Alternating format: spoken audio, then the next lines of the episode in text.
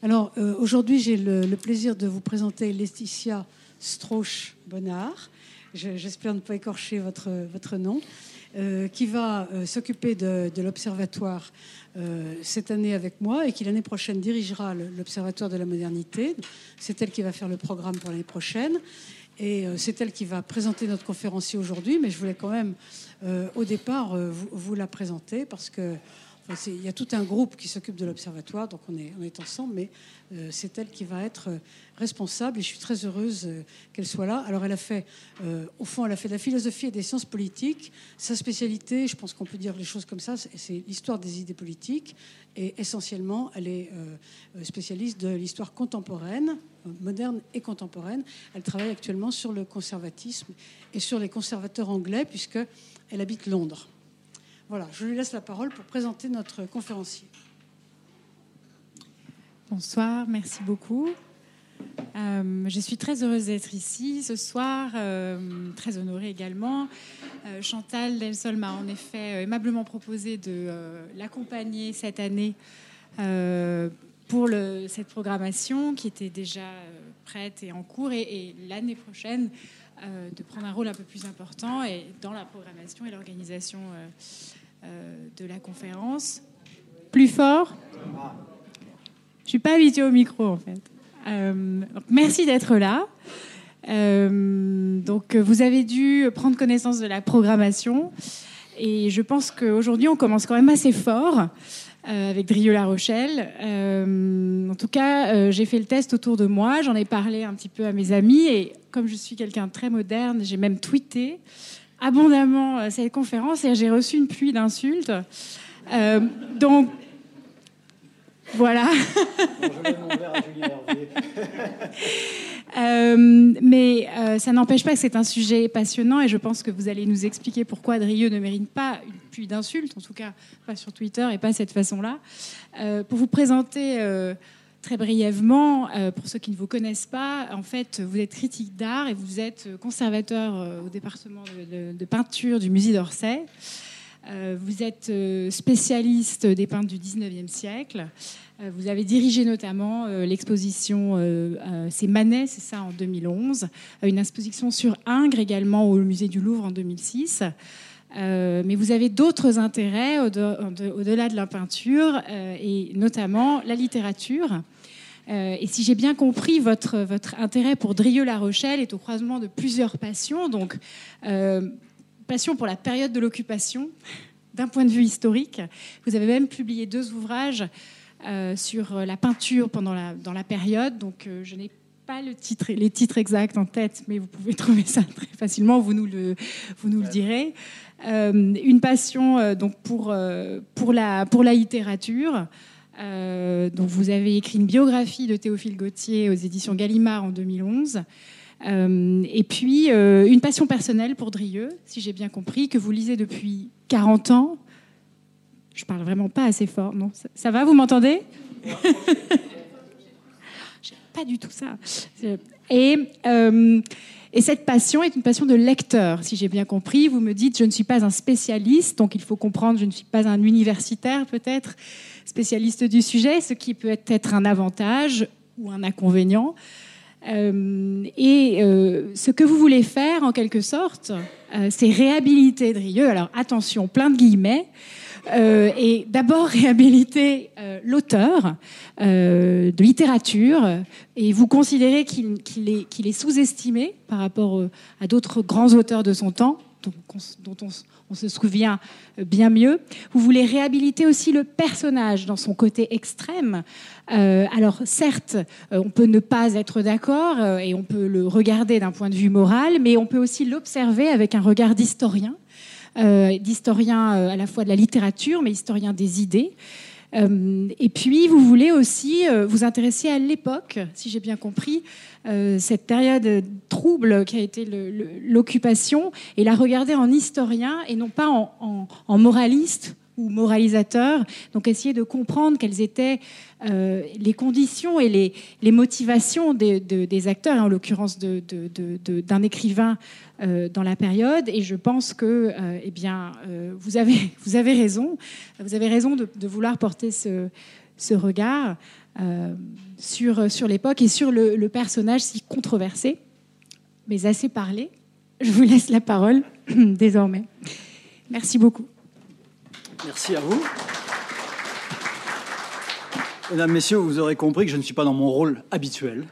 Euh, J'aurais dû vous parler ce soir euh, de peinture euh, ou de Baudelaire, comme m'y avait invité Chantal Delsol il y a, plus d'un an de cela, de Baudelaire ou de, Gauthier d'ailleurs, deux, écrivains qui ont non seulement forgé le sens du mot modernité, mais en ont finalement établi l'usage au milieu du 19e siècle.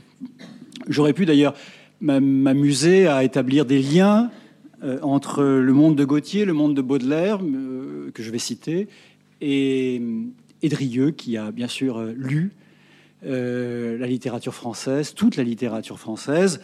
C'est un, un, lui aussi un, un lecteur. Alors, je ne prends pas la parole sans trembler un peu pour ces raisons-là, mais également pour les raisons que vous avez suggérées, c'est-à-dire, bien sûr, le risque qu'il y a à parler de Drieux en France, et même de la période que je vais examiner, c'est-à-dire celle qui est antérieure à... Je crois que c'est Maurizio Serra qui dit le coup de foudre pour Dorio euh, en, en 36. Je, je, vais me situer avant 34 de manière à sortir vivant de cette salle, euh, à ne pas être poursuivi de tweets et d'autres messages, euh, voire pire. Et puis parce qu'il me semble que pour aborder les questions que vous avez euh, énumérées, la, la, place dans la littérature française, la place dans l'histoire politique, la compréhension, je dirais, plus fine également de son parcours, la période qui va de 1917 à 1934 est, suffisante pour une, seule séance. Alors, de manière à ne pas euh, quitter le cadre, non seulement temporel, mais j'ai envie de dire de la courtoisie euh, propre aux conférences, de manière à ne pas dérailler. Euh, je vais m'en tenir à un texte que je mettrai ensuite en, en, ligne. Quelle folie que de vouloir ramer à contre-courant, proclamait Drieux et Emmanuel Berle en février 1927, au milieu du prospectus des derniers jours, l'éphémère bimensuel politique où cherchait à se définir une nouvelle Europe, sortie du cercle fatal de l'après-guerre, une Europe qui tiendrait en partie de Moscou et de Rome sans tomber dans la dictature. La possibilité d'un socialisme fasciste, auquel Drieux va croire, plus que Berle, malgré leur anticapitalisme commun, est déjà en marche. 1934 en sera l'année de cristallisation. Nous y reviendrons en, en fin de parcours. Pour l'heure, revenons au danger de ramer à contre-courant. Certaines personnes présentes ce soir, elles se reconnaîtront, euh, connaissent le risque que l'on court à parler de Drieux en France, et plus encore à réexaminer la vulgate qu'il enferme dans son solide carcan. Même à m'en tenir à ses premières années d'écriture, celles qui vont de 1917 à 1934, on s'expose à se voir taxé de révisionnisme, de fascisme, de racisme, voire de pétainisme. J'en ai fait l'expérience à l'occasion des deux livres que j'ai publiés sur l'activité des artistes français sous l'occupation. Dire qu'on jouissait sous l'occupation d'un contexte de création fort libéral, très éloigné de la situation berlinoise, dire que Picasso ne fut guère inquiété par les Allemands, ou qu'il y eut différentes formes de résistance ou de patriotisme alors, dire cela m'a valu les foudres d'une certaine presse ou d'une certaine université. L'exemplaire repentance, à laquelle nous sommes invités aujourd'hui de nous plier, a accouché d'un déni de l'histoire. Or, c'est l'histoire, la conscience de la relativité des temps et des hommes, l'attention aux circonstances, et à la transition des valeurs qui seuls permettent d'échapper à la criminalisation du passé dont Pierre Nora parlait en 2008 à propos de la loi Guesso avec une juste colère. Comprendre le passé pour lui-même. Pour lui-même et non l'évaluer selon les critères d'aujourd'hui, telle doit rester notre tâche malgré les ravages de cette mauvaise conscience qui nous pousse à noircir les moments de crise de notre histoire. La révolution de 1789 comme le conflit algérien, la guerre de 14 comme celle de 39-45. Drieux, après avoir été au centre magnétique des attractions et des tentations de sa génération, la formule est de François Mauriac en 1958, Drieux se trouve désormais captif de la régression mémorielle que j'évoquais à l'instant. Dans son cas, en outre, le soupçon s'aggrave d'un déterminisme étouffant. Tout chez lui l'aurait préparé à trahir. Concernant Drieux, en effet, l'habitude est de peindre un individu et un destin pareillement clivés. Ce grand séducteur aux yeux bleus n'aurait accumulé les conquêtes que par haine de soi, selon le mot de Sartre, avant de contenter sa féminité profonde et sa virilité défectueuse en embrassant la cause de Doriot, des 36, puis celle d'Hitler après la défaite de juin 40. Dominique Fernandez, dans l'Encyclopédia Universalis, n'est pas tendre avec Drieux, dont il retourne l'homophobie supposée et l'accule aux aveux.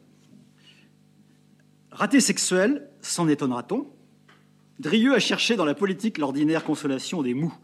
Incapable de s'attacher virilement à une femme, il se donna fémininement à un parti, le parti qui lui paraissait le plus fort, le plus mal. Voilà ce qu'on lit dans l'Encyclopédia Universalis. À la suite de Bernard Franck et de sa brillante, et peut-être trop brillante, panoplie littéraire de 1958, un certain consensus, dans le même esprit, s'est fait sur l'antisémitisme de Drieux, qui renverrait aussi à la détestation de son être propre. Il était normal, dit Franck, en substance, qu'un écrivain aussi enjuivé que Drieux finit par rejeter cette part de lui-même où s'était logée la décadence des oisifs de l'entre-deux-guerres, décadence dont il aurait eu à cœur de débarrasser la France à partir de 1933-34. Ainsi, son parcours politique découlerait-il à la fois de son incapacité à s'aimer et du plaisir presque masochiste à s'aborder, au profit d'Hitler, son rêve d'un socialisme de droite et d'une Europe, Europe au-dessus des nations, assez forte pour contenir l'hégémonie de la Russie et des États-Unis. L'antisémitisme de Drieux, antisémitisme paradoxal, euh, vous le savez, euh, je, reviendrai sur ses femmes et, et maîtresses juives. L'antisémitisme de Drieux, antisémitisme paradoxal, plus social que racial, n'appartient-il qu'au domaine des déchirures intimes? Roger Stéphane en parlait comme d'une opinion regrettable, non d'une inclination fatale et définitive. Notre époque n'aime guère ce genre de nuances. La dernière contradiction, ou trahison, dont on acclame Drieux, touche évidemment à ses choix esthétiques. Le poète futuriste de 1917, l'amateur de Braque et de Picasso, le chantre de Matisse, le compagnon de route des dadaïstes et des surréalistes, n'a-t-il pas versé ensuite dans un antimodernisme conforme à sa progressive conversion fasciste? Sa satire du groupe surréaliste, au cœur de, de Gilles, confirmerait en 1939 cette coïncidence historique. Séduisante tant qu'elle colorait ses romans et nouvelles d'une nonchalance et d'une incertitude pleine de charme, la faiblesse congénitale et suicidaire de Drieux l'aurait condamné à se soumettre, sous l'occupation, à la discipline des forts et au parti des vainqueurs. Tout, en somme, faisait et fait de Drieux l'archétype de la volte-face, du traître, je le disais tout à l'heure, le symbole du moderne passé à l'ennemi. C'est le rôle que lui assigne précisément Antoine Compagnon, au seuil de l'étude passionnante euh, qu'il a consacrée au modernisme antimoderne, à ces écrivains, autrement dit, qui conjuguent art moderne et rejet de l'héritage démocratique. Je le cite. S'il fallait nommer le dernier antimoderne de la tradition française, dit Compagnon en 2005, Drieux-La Rochelle ferait l'affaire, jusqu'au moment où il choisit de devenir fasciste. Dans Gilles, en 1939, son héros se réclamait encore de cette traditionnelle diatribe que poursuivent depuis plus d'un siècle, en France, dans une haute et apparente stérilité, les fervents de l'antimoderne, depuis de Mestre jusqu'à Peggy. Drieux, concluait Compagnon en 2005, illustre la fierté et l'impuissance du dandy antimoderne, mais il a contribué à la fin de cette tradition. La perception courante de Drieux souffre, on vient de le voir, d'un déterminisme psychologique et historique puissant. Cette perception s'obstine à nier la vraie nature sensuelle et changeante de Drieux, sa culture révolutionnaire, son goût du Paris pascalien, de l'aventure que devait rester la vie, et de ce que Grover appelait son impitoyable sincérité en citant, en citant Gaëtan Picon, que je cite à mon tour. Drieux n'a jamais pu se mentir, soit en acceptant de faire de sa disponibilité une valeur, soit en se réduisant à une, soit en se réduisant à une part de lui-même, choisie une fois pour toutes et tenacement approfondie. Je ne prétends pas le libérer de ce déterminisme ce soir, et rien, euh, disons-le, euh, et ce n'est pas une précaution oratoire, ne m'autorise à tenir un discours d'autorité sur Drieux et son historiographie. Je me livrerai donc, et de façon désordonnée, j'en ai peur, à de simples remarques fruit de mes lectures, lointaines et récentes, fruit du travail des vrais connaisseurs de l'œuvre et de l'homme, ces connaisseurs que j'ai beaucoup lus et que je continue à lire, Pierre Andreu, Frédéric Grovert et plus récemment Julien Hervier, que je salue. Une fois n'est pas coutume, parlons d'abord de littérature et de la place qu'on continue à refuser à Drieux parmi les plus authentiques écrivains de son temps. Il va sans dire que le style de Drieux étincelle aussi à travers ses essais politiques et qu'il a même pratiqué le genre, comme Céline le pamphlet, parce qu'il convenait à sa verve percutante autant qu'au souci de servir son pays. Il n'est donc pas utile, il n'est donc pas utile d'opposer les fictions de Drieux aux essais.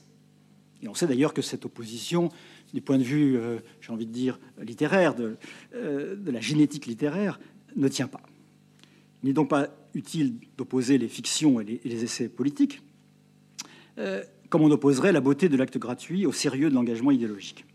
Tout se mêle, tout se confond, tout se, tout se contamine chez Drieux. N'étant pas tenu à respecter un tel partage des eaux, je voudrais m'approcher un peu de la richesse et des tensions de l'écrivain, questionner son questionnement incessant plus que ses contradictions supposées natives ou constitutives. C'est donc en lecteur que je m'avance, non en juge et encore moins en censeur. L'histoire me semble une meilleure gardienne de la vérité des êtres que la doxa simplificatrice qui poursuit Drieux. Un collabo dans la Pléiade, titré un journaliste en 2012. C'est l'esprit des comités d'épuration dénoncés en 44-45 afin d'éviter toute polémique, et parce que la matière me semble déjà suffisante et éclairante, je ne pousserai pas l'analyse ce soir au-delà de l'année 44. N'y voyez donc pas une dérobade, puisque certaines des raisons qui poussèrent Drieux à se convertir au, fascisme, et ce mot conversion d'ailleurs est un, est un, petit peu gênant, euh, voire à collaborer sous l'occupation, ont surgi avant cette date. On se gardera pourtant, et ce sera mon premier point, de lier le choix de la collaboration après 40 et l'expérience de la guerre de, 1914-1918 par une sorte d'enchaînement fatal.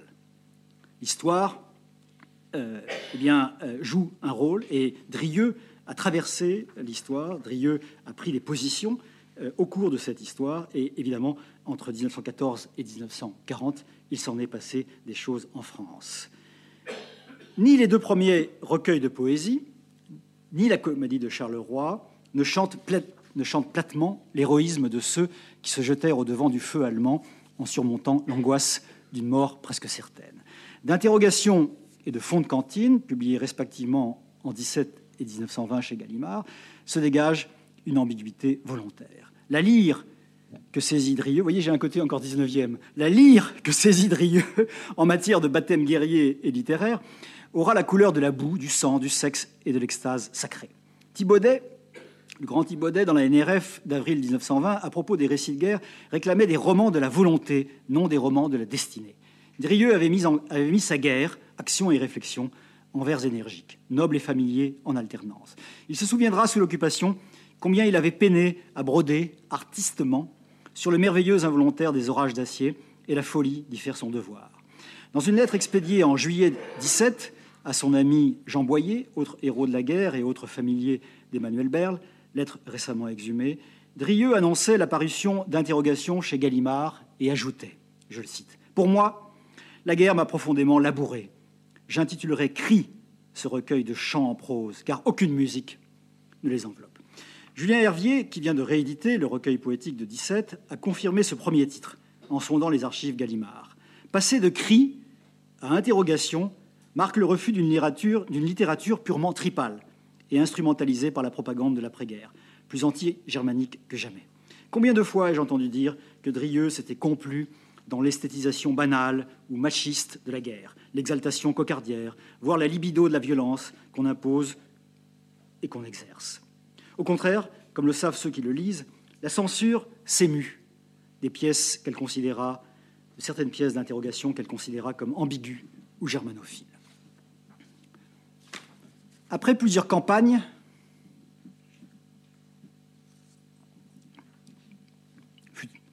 fussent-elles brèves, de la frontière belge au détroit ottoman en passant par Verdun, après plusieurs blessures graves et comme miraculé, Drieux n'écartait pas ses ennemis.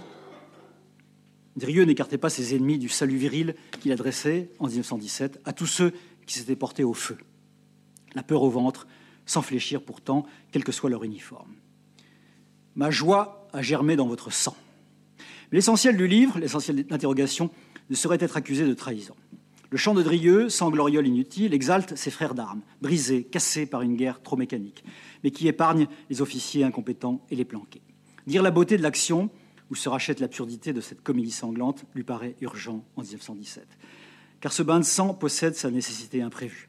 Elle précipite le destin des peuples, vainqueurs et perdants, et jette les fondations d'un avenir révolutionné, voire révolutionnaire. Sous le soldat démobilisé de 1917 pointent les choix de 1934. Sous mon premier veston, portant les idées passionnées d'interrogation, j'étais tout à fait fasciste, dira-t-il en 1934, précisément. On reviendra plus loin sur ce fascisme-là. Parce que la guerre lui permit de se connaître tout entier, courage et faiblesse, elle devait marquer à jamais les livres et les choix politiques de Drieux. Né en janvier 1893, il appartient à cette génération façonnée par l'humiliation de 1870 et le bain de sang de la Commune, l'affaire Dreyfus, la montée des masses, la découverte de Nietzsche, Barès, Kipling, Darwin, D'Annunzio, Sorel, l'aura de l'action française, l'agitation, les faillites de la Troisième République, mais aussi la militarisation croissante du régime face aux provocations de l'Allemagne. Au vu de l'évolution de Peggy,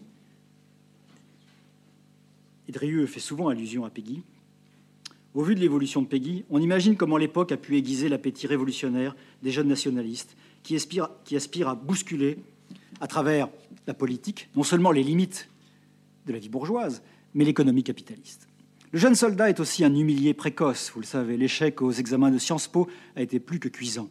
Il s'en est ouvert à Colette Géramec, sa future épouse, qui incarne l'ambition de la grande bourgeoisie juive, intégrée et convertie. La guerre rachète cet échec. Elle va le faire homme et écrivain. Le 23, le 23 août 1914, c'est la bataille de Charleroi, où Drieux dit avoir connu l'expérience la plus forte de son existence en sortant de soi. Une expérience double au demeurant. Comme j'avais été brave et lâche ce jour-là, copain et lâcheur, dans et hors le sens commun, le sort commun. Les pertes avaient, été lourdes le en ce 23 août 1914. Le frère de Colette, André Géramec, d'Andrieux dira le courage et le patriotisme, en 1934, fait partie des disparus. Durant l'été 1916, convalescent, il fait la connaissance d'Aragon, un ami de Colette. L'ambition littéraire de Drieux peut s'épanouir. Un très étrange poème de lui paraît dès août dans Sic. Usine égale usine. File la métaphore d'une mécanisation du monde, guerre et production capitaliste, et stigmatise l'aliénation des hommes soumis à la loi des reins des capitaines d'entreprise. Un an plus tard, interrogation, reçoit un accueil très favorable. Les comptes rendus s'égrènent au cours de l'année suivante à propos de ce petit livre dur, mystique, tout flamboyant, tout fumant encore de la bataille, dit l'un des journalistes de l'époque, qui, appelle, qui rappelle à la fois Claudel, Whitman et Lamennais, à Fernand Vanderhem. Apollinaire lui concède aussi quelques lignes très positives. Apollinaire a même lu euh, du Drieux lors des dernières soirées euh, poétiques euh, qu'il a organisées, puisqu'il va mourir, vous savez, quasiment le jour de l'armistice de novembre 18. La recension la plus enflammée revient à Hyacinthe Filouze, non improbable, mais sensible à l'âme, je cite, tout entière de la génération qui, au sortir de la tranchée, va façonner le monde nouveau. Quant à la réaction de, Paul Adam, qui fut une grande lecture de, Drieux pendant sa, son adolescence, Paul Adam qui vient du symbolisme euh, et qui ensuite a écrit des, romans euh, d'histoire, des romans historiques euh, à, forte résonance nationaliste. Quant à la réaction de Paul Adam, c'est la reconnaissance du vieux professeur d'énergie, heureux de saluer Andrieux, un émule de Rimbaud. Je crois savoir que, que, Drieux a vécu avec une, image de, de Rimbaud pendant toute la période de l'occupation. Vraie crise morale, la guerre de 14 a enterré le patriotisme hérité de 1814 et de 1870 et laissé un vide que la génération perdue va devoir combler. Il faudra bien que la République déchue cède la place à une nouvelle organisation politique, économique et sociale et se dote de nouvelles élites. La boucherie de 14-18 a révélé toute une jeunesse à elle-même.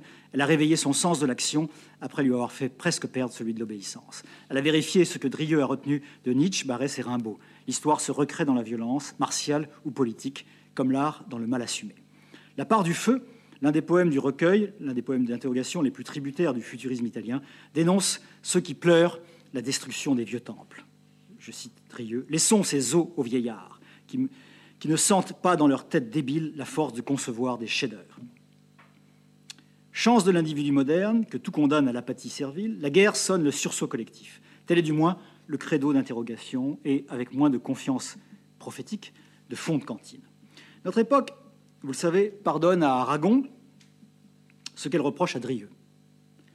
Souvenons-nous de Feu de joie, le premier volume des poèmes, de poèmes d'Aragon en septembre 19 avec un Picasso en couverture.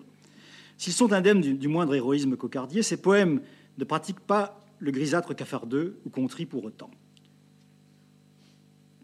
Le masque du second degré, à la fois nargue la guerre inhaïssable et avoue l'exaltation vécue, note justement Lionel Follet, qui a beaucoup travaillé sur le premier Aragon et qui a notamment jeté euh, une lumière euh, définitive désormais sur la fameuse brouille entre Aragon et Drieux, sur laquelle je vais revenir tout à l'heure. Aragon, toujours lui, euh, je l'ai dit, un ami de Colette Géramec, un ami de la première épouse de Drieux, et évidemment le premier coup de foudre poétique de, Drieux parmi les jeunes de, de, son temps. Aragon rencontre en 1920 le deuxième recueil poétique euh, de son ami, Fond de Cantine. Aragon prise chez Drieux ce mélange d'électricité sexuelle et de désespérance racée. Je le cite Nous avons aimé la guerre comme une négresse. Et ce nous n'est pas de majesté. Aragon ajoute Le soleil de la peur est un, est un punch ou un punch incomparable. La guerre, malgré les petits mortels, à la grandeur du vent. Voilà ce que dit euh, Aragon de fond de cantine en 1920.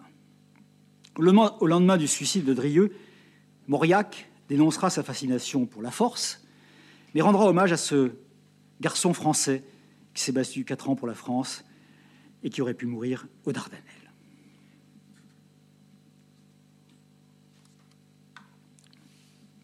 Deuxième moment de ma petite causerie, après la littérature, le groupe surréaliste. Quand paraît Fond de Cantine, Drieux est devenu un solide compagnon des futurs surréalistes. Alimenté par l'argent d'une épouse qu'il délaisse, son libertinage ne connaît aucune borne. Sexe et alcool, adultère et bordel remplissent sa vie et ses romans d'un aristocratisme libertin qui rend un son net et franc. Ce son, d'ailleurs, a frappé euh, François Mauriac, toujours lui, et Colette, la grande Colette, autant que la critique qui va le suivre au cours des années qu'on dit folles. Début septembre 1920, Aragon s'avoue séduit. C'est dans une lettre à, Breton. Drieux est apparu, quel chic garçon. Il se croise au vernissage où fourmillent le banc et l'arrière-ban de Dada, comme l'exposition Picabia de décembre 1920, galerie La Cible. Je vous renvoie d'ailleurs à un des moments les plus drôles euh, d'Aurélien, où euh, Aragon, revenu de, euh, de cet avant-gardisme, jette un coup d'œil assez, assez cruel sur ces années Dada, et notamment sur ce vernissage Picabia. À cet égard, la correspondance d'Aragon mesure la radicalisation à laquelle Zara les accule alors, lui est breton, et Aragon, euh, lui, pardon, breton et Aragon, euh, le groupe surréaliste s'est manifeste tapageur et ses revues incandescentes en sont l'une des, des, conséquences. Il semble bien qu'Aragon ait adhéré plus vite que Breton à ce rimbaldisme qui marqua, sans le dévorer bien sûr, le Drieux de 1920-1923. De même, la conversion d'Aragon à la révolution russe, on peut dire même à la discipline soviétique, voire même à la terreur stalinienne, est-elle plus rapide que celle de ses camarades? Raison pour laquelle, on n'y insiste pas assez, Drieux, au sortir de la tranchée, euh, pardon, Drieux cherche à détourner son ami de cette alliance contre nature dès l'été 1925. C'est la fameuse brouille, que j'évoquais et qui est bien connue. Et s'il le fait, il le fait avec la complicité de, Jean Paulhan. Les correspondances de Pollan montrent suffisamment euh, qu'ils font cause, cause, commune contre la dérive communisante du groupe surréaliste et leur rhétorique de l'abjection, où la haine sans nuance de l'Occident inaugure une détestation dont nous mesurons aujourd'hui les dégâts. La véritable erreur des surréalistes, l'article que Drieux donne à la NRF de Pollan en août 1925, doit se lire comme une lettre ouverte à Aragon.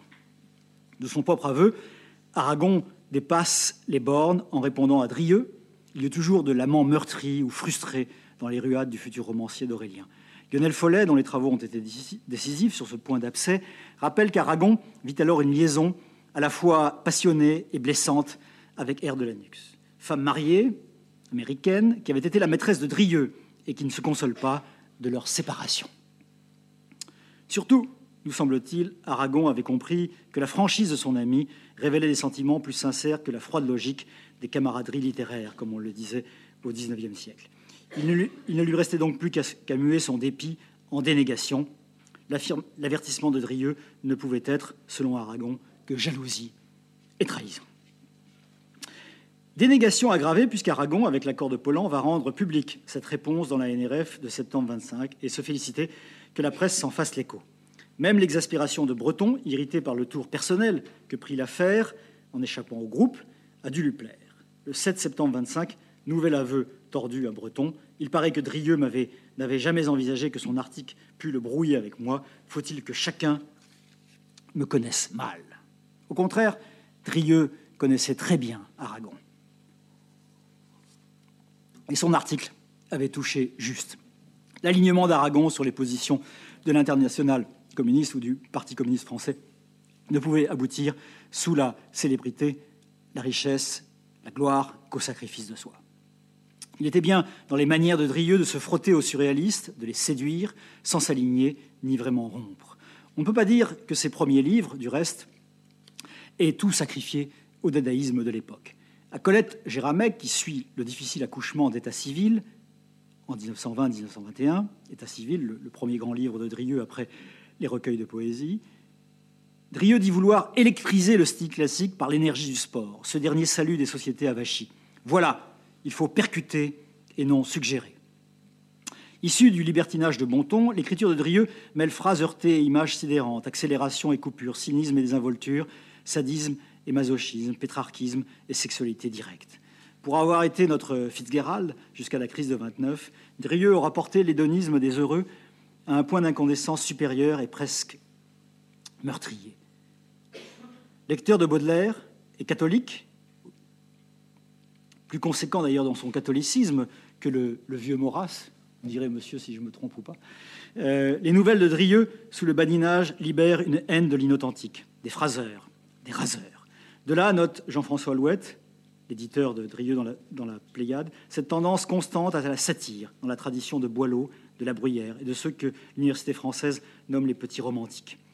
On ne lit plus assez Plainte contre, inconnu, 1924, et L'homme couvert de femmes, 1925, dédié à Aragon, deux livres sur lesquels une étrange hypothèque pèse à tort. Livres d'ailleurs qui ont été peu et mal réédités. Du, du premier, on ne cite que La valise vide, joli brouillon de feu follet. En août 23, quelques mois après que les surréalistes eurent salué l'assassinat du monarchiste Maurice Planteau, Drieux avait lancé sa première bombe à leur endroit, La valise vide, publiée par la NRF et Didier Aileard. Peint en noir, l'infortuné Jacques Rigaud, l'un des noceurs du groupe Dada, toujours à court de femmes, d'argent et de drogue, époux malheureux, écrivain stérile, amant à éclipse. La nouvelle de Drieux choqua. C'est qu'elle ne triche guère et qu'elle dissèque. Jacques-Émile Blanche, le peintre que vous savez, le portraitiste d'ailleurs de, Drieux, le tableau se trouve à Rouen, Jacques-Émile Blanche joue au vierge effarouché lorsqu'il écrit sous l'émotion à Mauriac, toujours lui. Je n'ai jamais lu quelque chose de plus répugnant, dit-il à propos de la valise vide, car c'est très juste et absolument injuste à la fois. Il en fallait sans doute plus pour faire voler en éclats cette société de jeunes jouisseurs artificiellement déclassés, et moins unis par l'amitié que par l'émulation et les rivalités amoureuses auxquelles Aragon allait se brûler les ailes et sacrifier les liens puissants qu'il attachait à Drieux. Rigaud flirta encore quelques années avec le vide, la poisse et l'impuissance littéraire avant de se tuer. Cette mort inspira à Drieux un adieu à Gonzague qui n'adoucit guère les rosseries de la valise vide.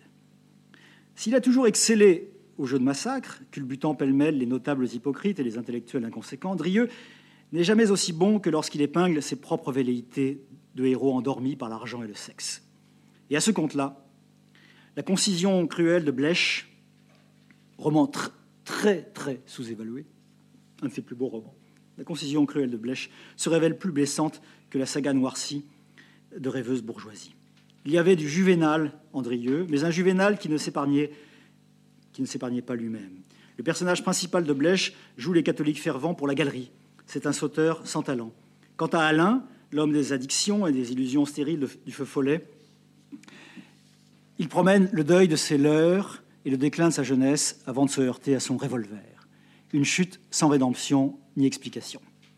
Et l'on sait que Sartre, euh, je vous renvoie à l'édition euh, des mots en Pléiade et des carnets de guerre, Sartre a annoté un grand nombre de romans de, Drieux pendant la drôle de guerre, et, euh, à l'évidence, le feu follet en, faisait partie. et ce roman sans rédemption ni explication avait tout pour plaire à, la, à Sartre et à Camus lui-même, lequel est aussi un grand lecteur de, de Drieux. Mais les romans de ces philosophes, voire de ces professeurs de philosophie, sont loin euh, de jouer aussi bien avec notre part d'ombre. Le feu follet reste le diamant noir de la décennie. Drieux y solde une dernière fois sa brouille avec les surréalistes. Le suicide de Rigaud, dans la grande tradition des maudits, a beaucoup, beaucoup troublé Drieux. Cette mort le, le confrontait d'abord à ses propres impasses sentimentales, voire ses pannes littéraires. Culpabilité du survivant, disent les psychanalystes. Cette mort adresse une autre question, au petit cénacle des jouisseurs et demi-écrivains dans l'effervescence desquels Drieux a frayé, valait-il mieux que le défunt? Ce, ce cénacle, sans foi ni loi, n'est-il pas l'avatar des ratés de la littérature, des parias du Parnasse, tels qu'un Gautier s'en était fait doublement l'historien en réhabilitant les grotesques du XVIIe siècle et en faisant revivre les jeunes France de ses vingt ans Jean-François Louette le rappelle en citant Edmond Jaloux, le critique des nouvelles littéraires. La valise vide le feu follet furent rapprochés en leur temps de l'esprit railleur de Théophile Gautier. Il me semble d'ailleurs que les livres de Drieux contiennent plus de références aux petits romantiques qu'on veut bien le dire. On ne peut pas s'empêcher d'y entendre la voix du soupçon, cette mauvaise conscience qui aura empoisonné la vie de Drieux, mais sauvé son œuvre. Ce mythomane à rebours, pour employer la formule de Bernard Franck, a préféré plonger le fer plus profond, à la manière du bourreau de Baudelaire, plaie et couteau. Grover avait très bien vu la prégnance des fleurs du mal chez Drieux. On ne quitte pas Baudelaire, du reste, en rejoignant les écrits politiques, comme viennent de nous le rappeler Julien Hervier et sa réédition des deux essais marquants de 1927, La suite dans les idées et Le jeune européen. Ce sera mon troisième et dernier point. L'élaboration de la suite dans les idées et du jeune européen remonte à ces années de bascule progressive de ressaisissement, les années 1925-1926, ainsi que l'enregistrera la première page de l'intermède romain en 1943. L'intermède romain, l'une des plus belles nouvelles de Drieux, recueillie beaucoup plus tard euh, dans les histoires déplaisantes. En ce milieu des années 1920, Drieux, devenu un pilier de dancing et de café américaine, prend conscience que la fuite dans les plaisirs n'aura qu'un temps. Je cite les premières phrases de l'intermède romain, qui regarde en arrière les années 20. Cela devait durer jusqu'à la crise qui préluda longuement à la nouvelle guerre, laquelle devait être beaucoup plus sévère que la précédente et monter le fond du sac. Pour comprendre ce, cela, cette fuite dans les plaisirs devait durer jusqu'à la crise qui préluda longuement à la nouvelle guerre, laquelle devait être beaucoup plus sévère que la précédente et, monter le, et montrer le fond du sac écrit Drieux sous l'occupation, en connaissance de cause. Don Juan insatiable, mais tête politique, il ne peut abandonner en 25-26 le soldat de Charleroi au stupre des années folles. Peu convaincu par Mussolini, trop nationaliste, lucide quant à Moscou, et refusant de suivre Aragon sur la pente du stalinisme, il publie donc, coup sur coup, la suite dans les idées et le jeune européen, lequel jeune européen est dédié à Breton. Balançant de la confession intime à la réflexion globale, la suite dans les idées appartient à ces objets indéfinissables, chers à Drieux, à cette indéfinition générique où Jean-François Louette a vu un trait et un charme de l'écrivain rétif aux définitions asséchantes. Fait de bribes échouées depuis 1917, poèmes et récits courts, la suite dans les idées n'a pas convaincu Gallimard, auquel Drieux avait tenté de le vendre dès 1925. Ce décousu ne doit pas abuser et Julien Hervier donne la clé de l'étrange bouquet qu'est cet essai, en rapprochant son préambule de l'adresse liminaire des fleurs du mal. On y revient. Drieux ne s'est jamais complu dans la lecture décadente de Baudelaire. Son Baudelaire annonce plutôt celui de Valéry et de Matisse, tout de résolution et de clarté roborative. La recherche du plaisir ne saurait dédouaner les jouisseurs d'agir sur le monde environnant et d'interroger le sens de leur vie et de débauche. Pour le dire comme Julien Hervier, Drieux se pose en agent de la décadence contre laquelle il veut mettre en garde. Il lance ainsi à son lecteur Et tu pourras toujours dire que dans ce fatras, tu ne t'es pas reconnu. Très baudelairien, cette injonction, bien sûr. La suite dans les idées peint en ton cru et drôle, cruellement drôle, la difficulté de s'arracher aux délices de Capoue pour la jeunesse des bistrots et des boîtes, où les jeunes surréalistes ne sont pas les derniers à s'étourdir.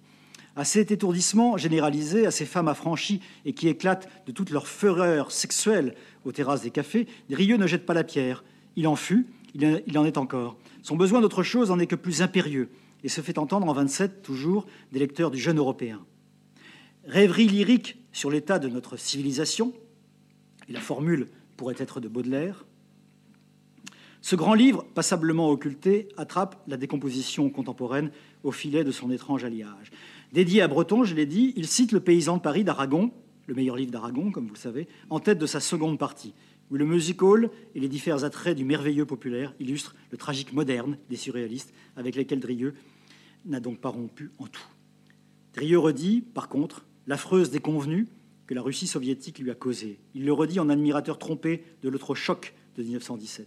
Il lui semble d'ailleurs que l'actualité voit triompher les fausses valeurs, les engagements frelatés, l'imposture des mots dévoyés.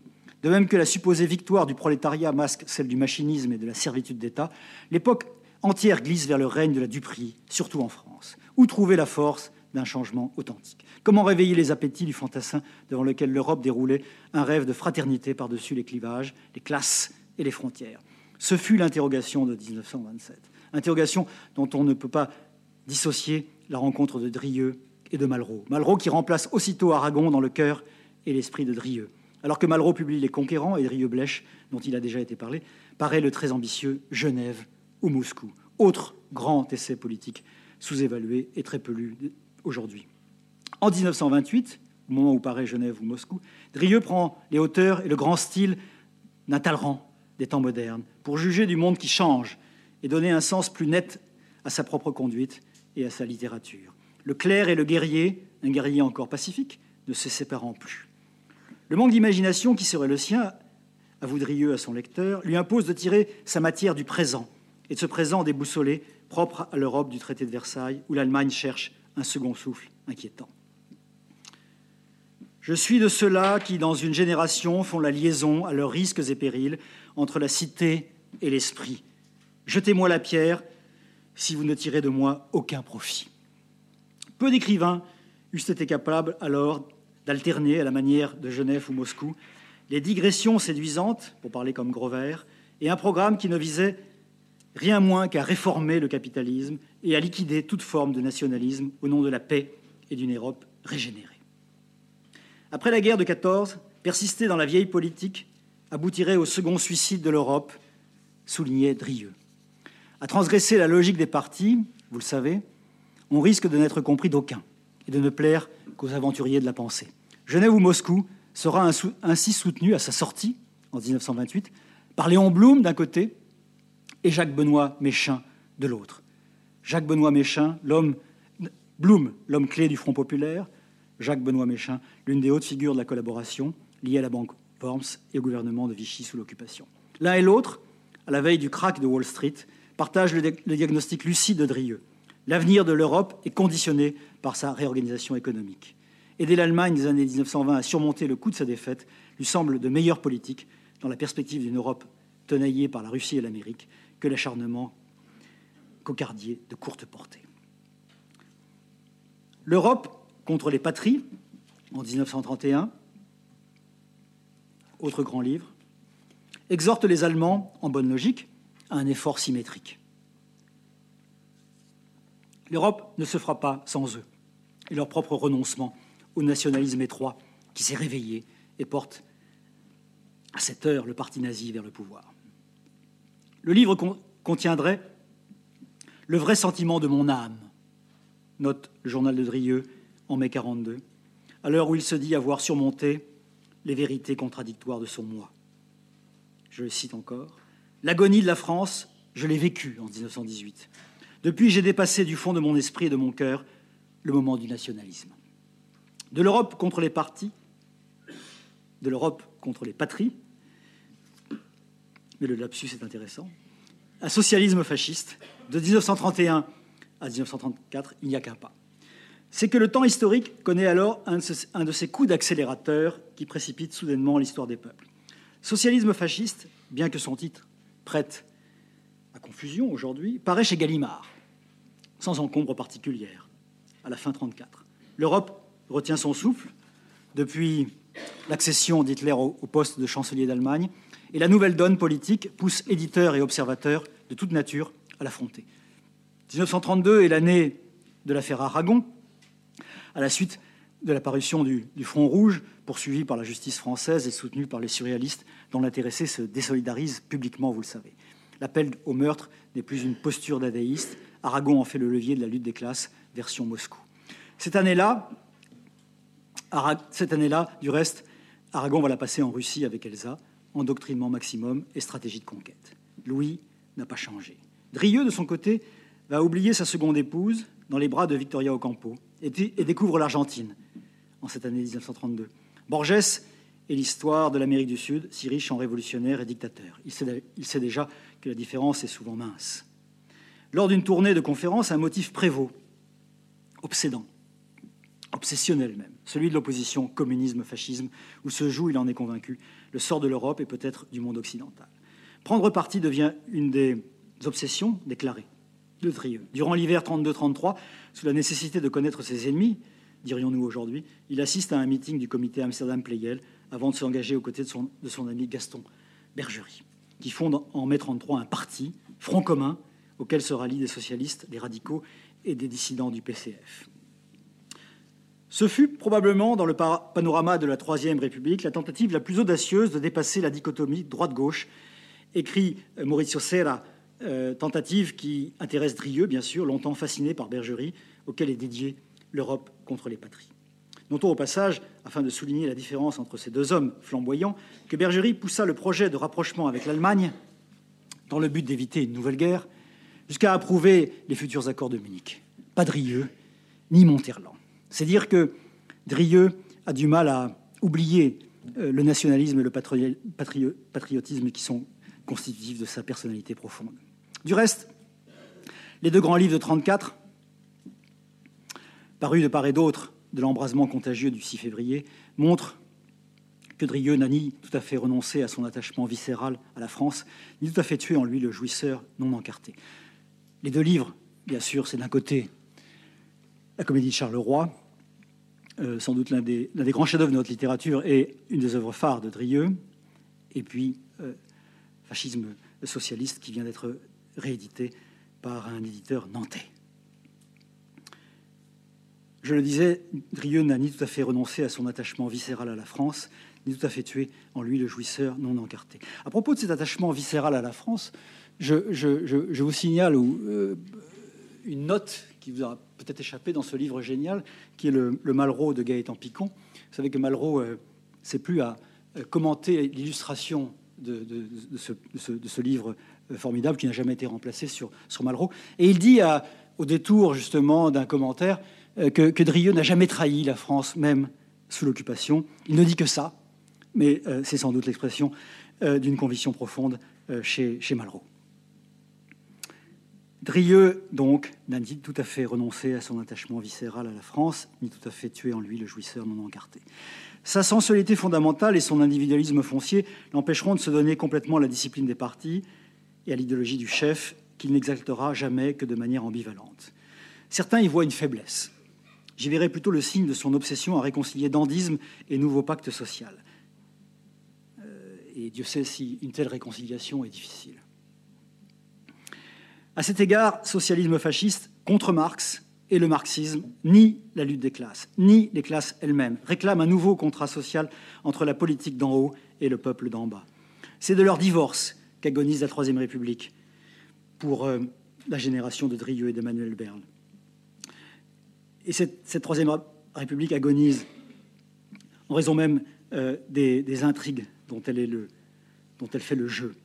Euh, et et des extrêmes qu'elle pousse au fond par euh, sa conduite et son attitude. Pour l'heure, les fascismes n'offrent à son idéal, n'offrent à l'idéal de Drieux qu'une méthode, non un programme. Voilà ce qu'il écrit dans Socialisme fasciste. J'accueille toutes les idées en vue de les corriger l'une par l'autre. Je ne crois en effet à leur fécondité que dans leur incidence possible avec le plan politique. On comprend que socialisme fasciste ait pu enthousiasmer un Brice Parrain, l'un des grands hommes de la NRF, l'un des grands déçus, l'un des premiers grands déçus du communisme, comme, comme vous savez, et un intellectuel prêt, comme Drieux, à de nouvelles configurations politiques. Mais il n'y a pas lieu de s'étonner que Drieux, en 1934, se soit gardé de dire sa flamme envers Hitler et le nazisme. En janvier de cette année-là, il avait découvert la Nouvelle-Allemagne. Il avait même déjà rencontré Otto Abetz. Or, et il l'écrit dans la NRF à chaud, dès mars 1934, le bilan du nazisme est loin d'être positif. Racisme, statisme, bellicisme, impérialisme. Comment Drieux est-il arrivé à faire taire ces terribles réserves? C'est une autre histoire. Merci de votre attention.